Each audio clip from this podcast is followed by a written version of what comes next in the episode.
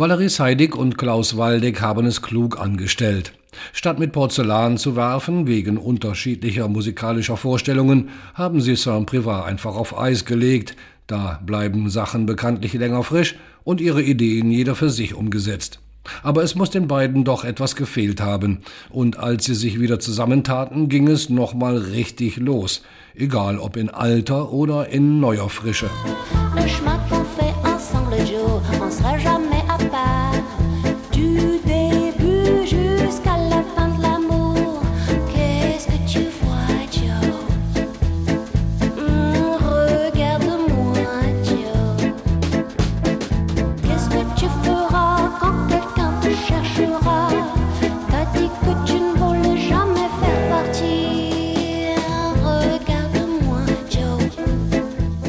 Ende 2006 erschien mit Superflu das zweite und vorerst letzte Album von Saint-Privat. Das ist, rechnen Sie mit, fast 17 Jahre her. Ganz aus den Augen verloren hatten sich Valerie Seidig und Klaus Waldeck zwar nie. Sie unterstützten sich weiterhin gegenseitig bei ihren Projekten. Doch das reichte Valerie nicht. Also vor vier, fünf Jahren kam ein Anruf von der lieben Valerie. Das heißt, die Initiative ist von ihr ausgegangen, hier weiterzumachen und ein bisschen anzuknüpfen an den Erfolg. Und hier war mit Auslöser auch, dass ein Stück von uns vom zweiten Album Poisson Rouge in einem Hollywood-Film im Trailer verwendet wurde. Und das hat uns auch den Mut gegeben, weil das ja doch ein, wie soll ich sagen, jetzt nicht ganz alltägliches Schicksal ist, wenn man aus Österreich heraus französischsprachige Musik produziert. An einen Erfolg knüpft man natürlich gerne an.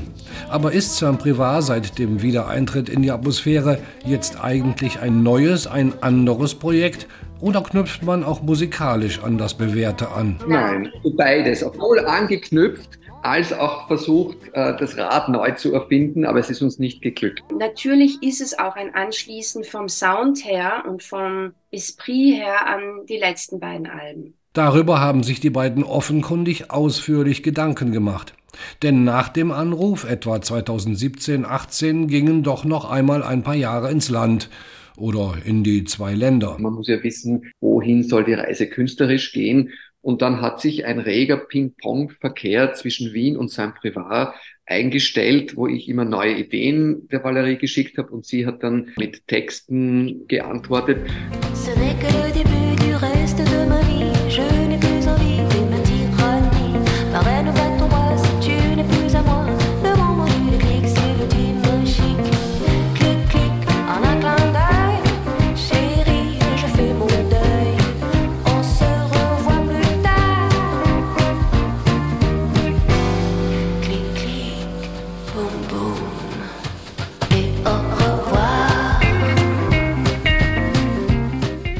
Anknüpfen also ja, eine neue Richtung einschlagen auch ja. Seine Ambitionen bezüglich elektronischer Musik hat Klaus Waldig auf Après la Bohème deutlich zurückgefahren. Er hat sich auf ein paar wohldosierte, geschmacklich ausgereifte Passagen beschränkt. Er arbeite heute lieber mit Musikern als Maschinen, sagt er dazu. Mittlerweile spielt er auch wieder Klavier. Mit 50 Jahren hat er noch einmal Unterricht genommen und auch das unterstützt den Charakter eines handgemachten Albums. Zwischen Pop, Chanson und leicht jatzigen Tönen macht sich jetzt sogar ein wenig Gypsy Swing bereit. Ja, es gibt, stimmt, jetzt wo du sagst, das hätte ich so nicht auf den ersten Blick gesehen, so diese Offbeat-Gitarren. Ich würde sagen, es hat so eine, eine Dosis Gypsy Swing, aber ohne der darauf gesetzten Virtuosität weil oft bei Gypsy Swing sind dann auch noch halsbrecherische oder handbrecherische Geschwindigkeiten und Gitarrenläufe. Äh, einer der Songs, mit dem wir wieder miteinander in Kontakt getreten sind, das war, dass er mich gebeten hat, für sein Projekt einen Song von Django Reinhardt einzusingen. Und vielleicht schwingt das auch mit. Ja. Fast durchgängig hört man die Basstrommel auf 1 und 3, die kleine Trommel auf 2 und 4. Das klingt, diplomatisch ausgedrückt, nach sehr viel Geradlinigkeit. Valerie und Klaus sind beide studierte Juristen, die dürfen bekanntlich keine Formfehler machen. Die beiden freuen sich über diesen Gedanken, aber wohl, weil sie finden, dass er auf sie gar nicht zutrifft. Die Formen, die der Klaus aufstellt in seinen Kompositionen, sind so ungewöhnlich. Im Jazzbereich ist ja oftmals das A, A, B, C, A und so diese Form.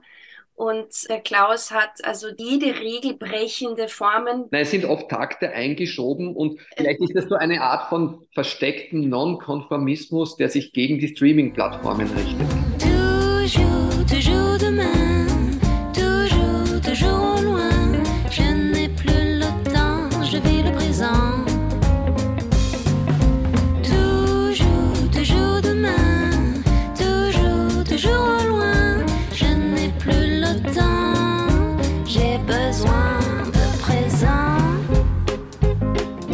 Der Albumtitel Après la Bohème, nach der Bohème, führt uns direkt ins Quartier Latin im Paris des 19. Jahrhunderts.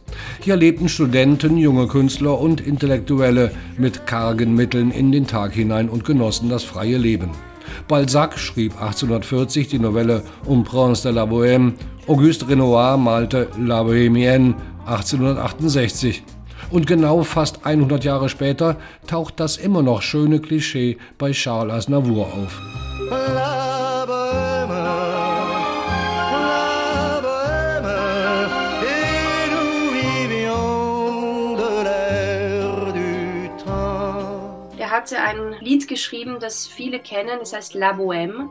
Und er beschreibt das Künstlertum der Nachkriegszeit, die Armut und wie beglückend es war, ohne Druck und ohne Erwartungshaltung kreieren zu können. Und da ist gleichzeitig die Wehmut und die Schwierigkeit der Umstände, aber auch eine Freiheit. Eine Freiheit, die in Gefahr ist, von ökonomischen Interessen global agierender Unternehmen zerquetscht zu werden befürchtet Klaus Waldeck. In sehr vielen Bereichen ist sozusagen ein Minus an Freiheit festzustellen, was unvorstellbar, glaube ich, gewesen wäre den Anfängen der Popkultur, dass es Vorgaben des Vertriebs und der Streaming-Plattformen wie Apple Music und Spotify gibt, die sagen, so und so darf ein Artwork sein. Die Schriften so groß bitte und bitte schön lesbar. Ich frage mich, wo kommen wir dahin, wenn ein Tech-Unternehmen vorschreibt, wie künstlerische Präsentation und Arbeit auszusehen haben. Daher also Waldecks getrübtes Verhältnis zum Streamen von Musik. Es heißt ja auch nicht von ungefähr Mainstream. Ungetrübt ist hingegen Valerie Seidigs Liebe zu Frankreich. Nicht nur ist sie vor vielen Jahren nach Saint-Prévat gezogen, sie ist und bleibt auch eine entschiedene Verfechterin der französischen Musik vergangener Tage. Ich bin zweisprachig aufgewachsen mit Französisch auch. Das ist eine Sprache, in der ich schon länger texte auch und auch Klassiker des französischen Chansons singe von Piaf, äh, Brel, Brassens. Das ist einfach eine Kultur, die ich einfach schon lange lebe. Dass die Musik von Saint-Privat in Internetlisten schon als Retro geführt wird, geschenkt. Klaus Waldeck empfindet das eher als Auszeichnung. Da gibt es ein wunderbares Zitat. Unser Sound ist aus der Zeit gefallen und daher zeitlos.